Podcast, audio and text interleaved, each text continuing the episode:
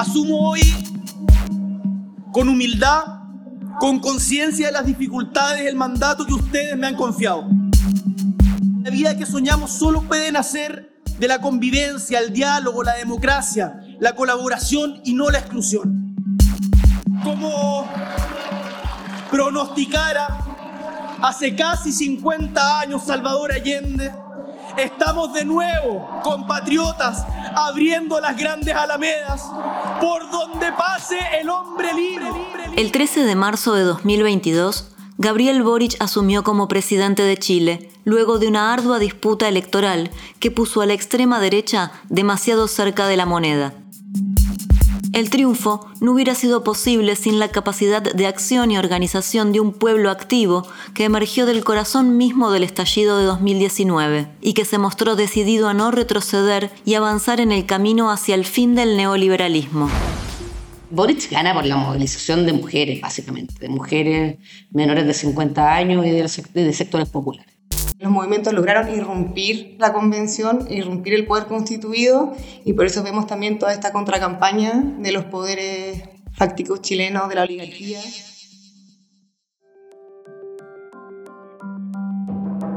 Un nuevo Chile. Un nuevo pueblo. Pierina Ferretti es doctora en estudios latinoamericanos e investigadora de la Fundación Nodo 21 en su análisis, sostiene que la revuelta de octubre de 2019 trajo un pueblo nuevo que llegó para quedarse. Lo que nosotros llamamos nuevo pueblo, que emerge o que, aparece en, la escena pública con la revuelta popular, es un, es un mundo, un campo popular muy heterogéneo, compuesto por trabajadores y trabajadoras que no tienen trabajos estables, que no, pero que también tienen acceso a mayores niveles de consumo, ya sea por la vía del endeudamiento, por ejemplo. Son sectores que no provienen o que no, no, no, tienen una cultura eh, de, de, la cultura tradicional de las izquierdas, sindical, experiencia sindical, experiencia de organización, que no tampoco se identifica con la historia, digamos, de las luchas de las izquierdas tradicionalmente es un campo popular que manifiesta eh, un, enojo, una desconfianza muy fuerte hacia las élites políticas y económicas. Sea, esa sensación de que hay aquí una franja de privilegiados y privilegiadas que viven condiciones, muy distintas a las que vive el pueblo y por lo tanto tiene un fuerte sentimiento anti-elitario. Por otra parte, los movimientos sociales organizados que ingresaron a la institucionalidad son los que Pierina identifica con mayor riesgo de cooptación por las lógicas políticas institucionales, sobre todo en los dos escenarios principales, el gobierno y la convención constitucional.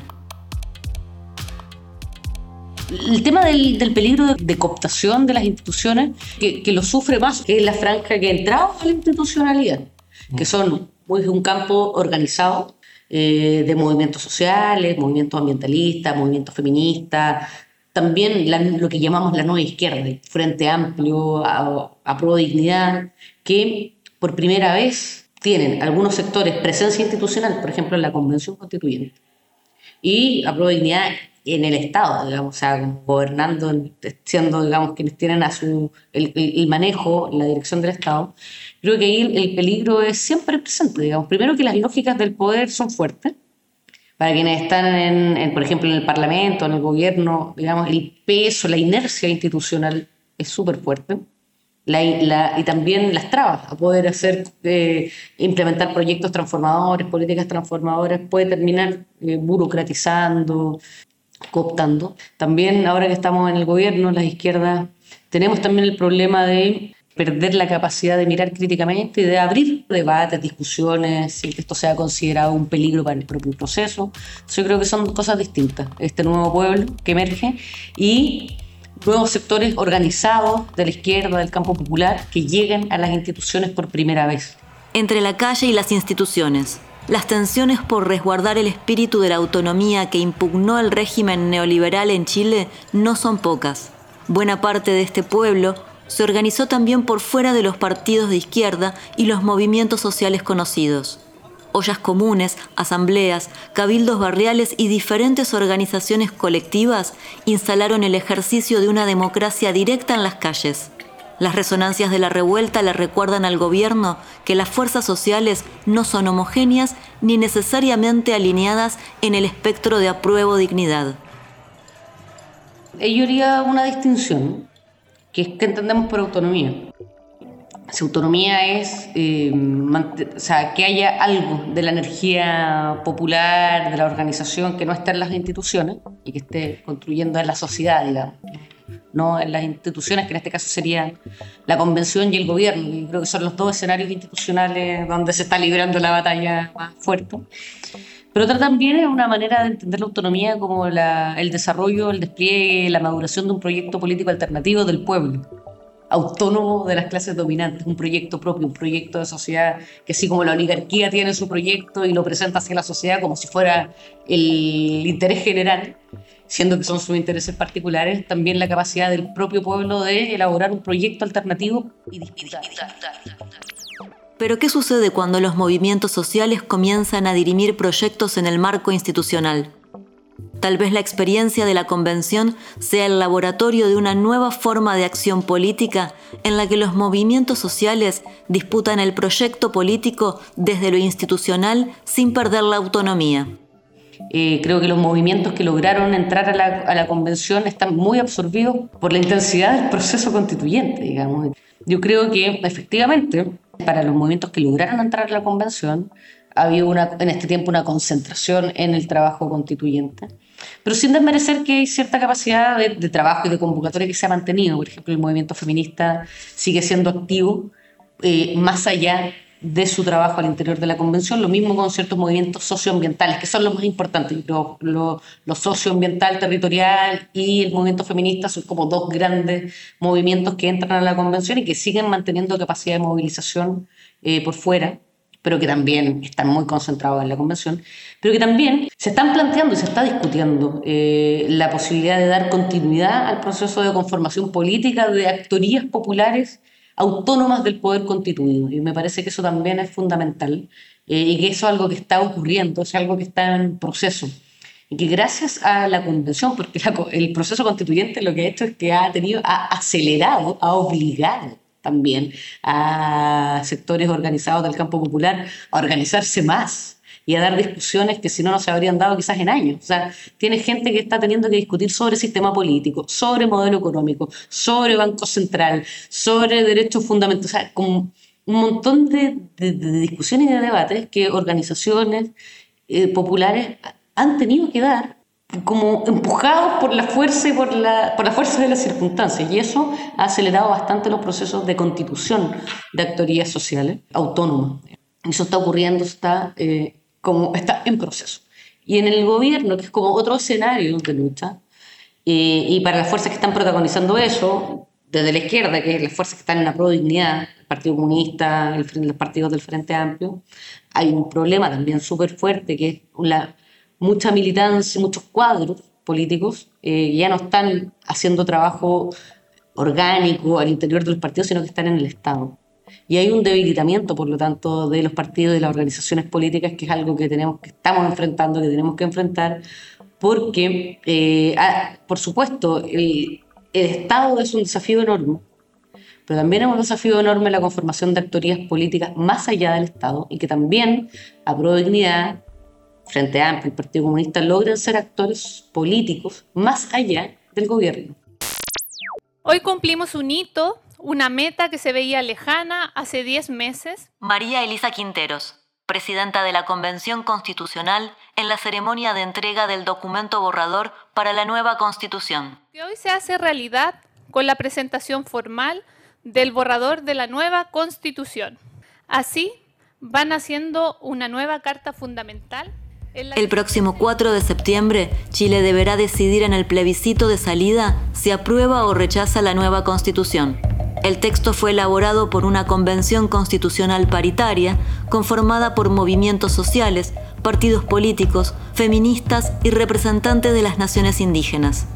Debió afrontar todo tipo de adversidades, entre la falta de recursos y campañas de desinformación.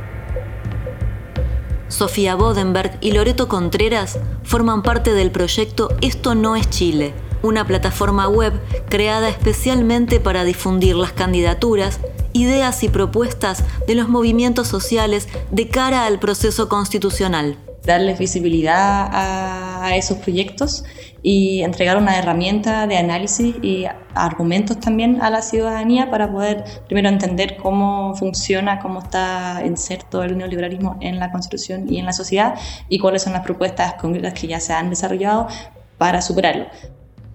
Por eso, para Loreto Contreras, la experiencia fue exitosa. Los movimientos lograron irrumpir la convención, irrumpir el poder constituido y por eso vemos también toda esta contracampaña de los poderes fácticos chilenos, de la oligarquía, de los terratenientes, porque la tierra al final es el problema de todas nuestras sociedades latinoamericanas, cómo se están escandalizando por estos avances que son un primer paso para poder salir de este entramado que el Estado neoliberal chileno.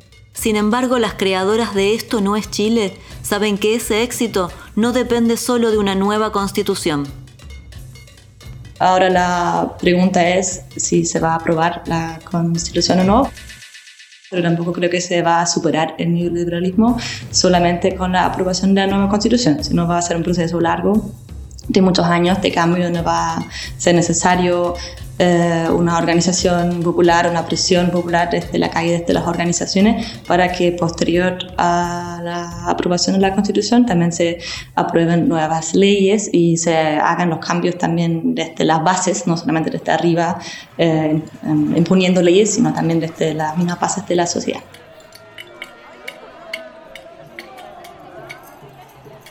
Pierina es enfática y sostiene que el movimiento feminista es uno de los sectores más importantes para comprender el proceso del estallido social de 2019 y después el triunfo de Boric.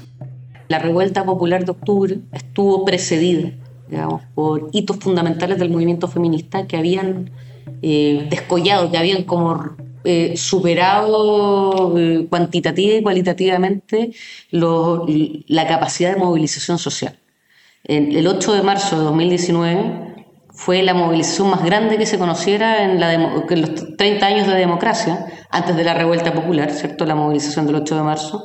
Y la movilización del 8 de marzo del 2020, o sea, ya en el proceso de revuelta es la más grande históricamente, digamos, eh, en la historia reciente del país.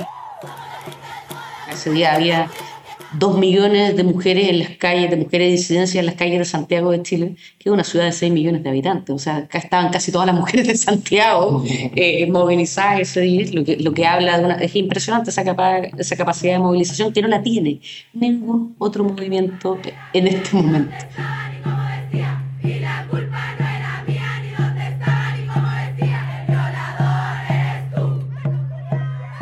Lo que nosotros creemos que el movimiento feminista ha ido contagiando a la sociedad de una cierta disposición rebelde, pero más allá también de las cuestiones estrictamente vinculadas a las desigualdades de género. Y ha sido fundamental ahora en el proceso más reciente. Boric gana por la movilización de mujeres, básicamente, de mujeres menores de 50 años y de, de sectores populares. Y esas mujeres fueron convocadas por el movimiento feminista. Y fue el primer, o sea, las feministas fueron el primer grupo de la sociedad que apenas estuvieron los resultados de la primera vuelta, se convocó a elaborar una estrategia para derrotar a la ultraderecha en la segunda vuelta.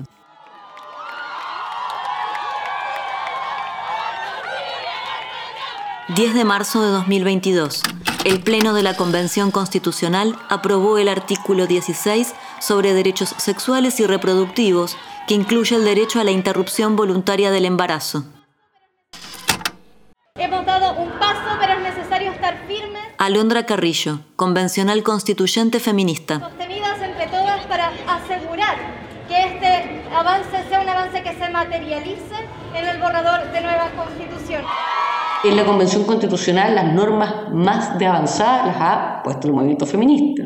Democracia paritaria, derechos sexuales y reproductivos, reconocimiento del trabajo de cuidados, todo eso ha sido movilizado y, al interior de la convención organizado transversalmente por las convencionales feministas. Entonces, la verdad que no es exagerado decir que ha sido como el actor central en el avance de las fuerzas y las energías democratizadoras en este ciclo. El campo popular requiere ser leído en toda su complejidad con un oído en las calles y otro en las instituciones, porque la derecha perdió las elecciones, pero no abandonó la disputa del sentido del campo popular. ¿Cómo canalizar la desconfianza y el enojo cuando los discursos de odio de la derecha ganan terreno en medios de comunicación masivos y redes sociales? A mí me parece que, que la izquierda no le, tiene que, no, le, no le debe regalar a la derecha el descontento popular. El descontento popular contra las élites, el descontento popular con las desigualdades, el descontento popular con los privilegios de, una élite de la, de la cual hay evidencia, ¿cierto? Tenemos evidencias que indican, no sé, cómo las grandes riquezas de Chile han aumentado en plena crisis, cómo los bancos han aumentado sus utilidades, cómo las AFP han aumentado sus utilidades, de todo eso hay evidencia. Hay evidencia también de una arraigada, un arraigado malestar popular contra las élites y disputarle a la derecha y que, y que la derecha y que la ultraderecha moviliza muy bien.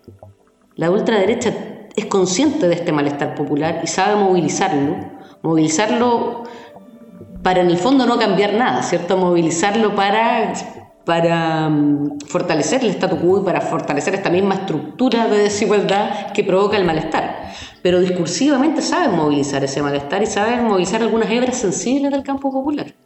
Cuando, cuando movilizan el con mis hijos no te metas, cuando movilizan el con mi plata no te metas, están tocando fibras sensibles, fibras profundas de, de la sociedad chilena. Pierina sostiene que se requieren acciones concretas, medidas clave que demuestren que el peso histórico de la crisis no caerá sobre las espaldas de los pueblos. Ahora tenemos capacidad o posibilidad de implementar, porque estamos en el gobierno, es una política de choque, ¿cierto?, de disputa directa a los temas que la derecha está movilizando en este momento. Yo creo que, es fundamental una, una, política hacia allá. Si no lo hacemos, le estamos regalando a la ultraderecha la base social popular.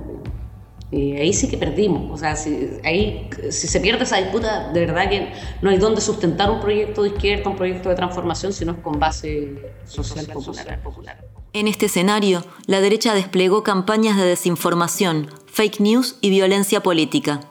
Por eso las herramientas de información sobre la importancia del proceso de la Convención Constitucional son claves para contrarrestar las estrategias de las élites. Y creo que es importante en, este tiempo que estamos viviendo, de, donde las redes sociales tienen un rol muy importante en la opinión pública y es una herramienta con la que mucha gente se informa. Hay un montón de personas que no ven medios tradicionales, sino se informan solamente por redes sociales, bueno, y medios digitales. Entonces creo que es muy importante disputar también esos, esos espacios digitales y generar información em, pedagógica también, didáctica. Por eso decidimos también hacer infografías y también em, no están solamente en la página web, sino también hicimos versiones para el Instagram, para poder difundir, bueno, para que em, en esos espacios digitales haya también información que entregue herramientas y argumentos para que las mismas personas que la, que la vean la puedan compartir. Pierina Ferretti destacó el rol de los movimientos sociales y de los feminismos dentro de la convención. Sin duda, el aporte de estos sectores fue clave para la elaboración de las normas del nuevo texto constitucional, compuesto por 499 artículos. Artículo primero. Estado. Chile es un Estado social y democrático de derecho. Es plurinacional, intercultural y ecológico. Se constituye como una república solidaria. Su democracia es paritaria y reconoce como valores intrínsecos e irrenunciables. Eso desmonta el Estado subsidiario, que ha sido el corazón de la arquitectura, así como la parte dura, estructural de la, de la constitución de, de la dictadura, es el Estado subsidiario. Y, eso, o sea, fundamental. Con eh, la declaración de Chile como un Estado social de derecho, ese corazón neoliberal eh, que está en el ADN de la, de la Constitución ya no va a estar. Eso es como lo primero, lo primero, lo primero. Y después una serie de normas que se han ido aprobando, por ejemplo, la desprivatización del agua, que hacía de Chile como un país único en el mundo en su nivel de mercantilización y privatización del agua la consagración de derechos sexuales y reproductivos. Bueno, todo el catálogo de derechos sociales que se han aprobado, derecho a la vivienda, derecho a la educación, a la salud, a las pensiones, todos esos elementos tocan el corazón del, neoliberalismo. Entonces creo que, que, hay muchas normas que se podrían destacar, eh, eh, en, que se han ido aprobando, pero que el corazón está en la Declaración de Chile como un Estado social de derecho, democrático, eh, un Estado plurinacional, Estado digamos, que reconoce la existencia de distintas naciones, eso está años luz de lo que era la Constitución. Estado social y democrático de derecho. Es plurinacional. Entre las principales normas incorporadas al texto, Loreto Contreras y Sofía Bodenberg destacan los avances contra la mercantilización de los derechos sociales y de la naturaleza. Por una parte está la mercantilización de los derechos sociales. Eso creo que ha tenido harto avance en la convención, pero después está la otra parte que nosotros llamamos extractivismos y eso no se va a poder cambiar solamente a través de la constitución porque tiene que ver con el modelo económico capitalista que es un modelo global y que también está protegido a través de los tratados de libre comercio y Chile está inserto en una economía globalizada que no se va a poder cambiar solamente a través de la constitución todo el modelo económico, obviamente, pero sí eh, creo que mm, las normas que se han aprobado en el ámbito de los derechos sociales, en la democratización em, del poder político, la descentralización, em, sí son un gran avance. El 4 de septiembre será un día clave para el futuro de Chile, y a diferencia de las elecciones que se realizaron anteriormente, este plebiscito será con voto obligatorio. Las campañas ya comenzaron y la expectativa puesta en el apruebo es muy grande. Pero ¿qué, pasa, si no se aprueba? Creo que las fuerzas democráticas en Chile no nos estamos planteando o no nos estamos poniendo en ese escenario, porque estamos haciendo todo por ganar y con la convicción de que se va a ganar el plebiscito de salida. Pero en realidad los escenarios que estamos dibujando son todavía qué hacer para ganar dado que al parecer eh, las encuestas indican que crece el rechazo y por lo tanto cómo desplegar una estrategia que nos permita ganar, más que cuál es nuestro plan B si se pierde el plebiscito. Yo creo que el plan B lo tienen más elaborado en este momento los sectores de la élite que están abogando por un rechazo, por un rechazo, pero un rechazo que implicaría de todas maneras hacer una nueva constitución. Y ellos tienen plan B, que se rechaza y se crea, no sé, una comisión parlamentaria que, convoca, que se convoca para escribir un nuevo texto, o sea, puede escribir un texto escrito por la élite. No sé si es un plan B, pero eso sí es algo que está claro. Si se pierde la constituyente, eso no, eso no quiere decir que las transformaciones profundas eh, que fueron respaldadas en, en, la votación de Boric y que, y que son, a, a ojos vistas son necesarias para darle al país, digamos, un, cierta estabilidad. No, esa cierta estabilidad no va a existir si no hay un cambio en, el sistema de pensiones. O sea, se sigue habiendo pensiones de miseria, no va a haber paz ni estabilidad. Si no hay una reforma tributaria, si no hay una reforma de la salud, o sea, esos problemas, si se pierde la constituyente, van a seguir existiendo. Y el gobierno que propuso un programa para abordar todas esas problemáticas, el gobierno va a tener que seguir empujando el programa transformador.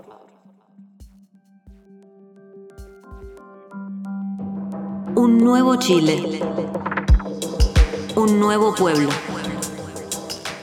Agradecemos a Pierina Ferretti, Sofía Bodenberg y Loreto Contreras por su participación. Se puede consultar la plataforma Esto no es Chile en estonoeschile.cl. Entrevistas Víctor Castillo. Guión y diseño sonoro María Eugenia Balchuter. Este podcast es una producción de la Fundación Rosa Luxemburgo.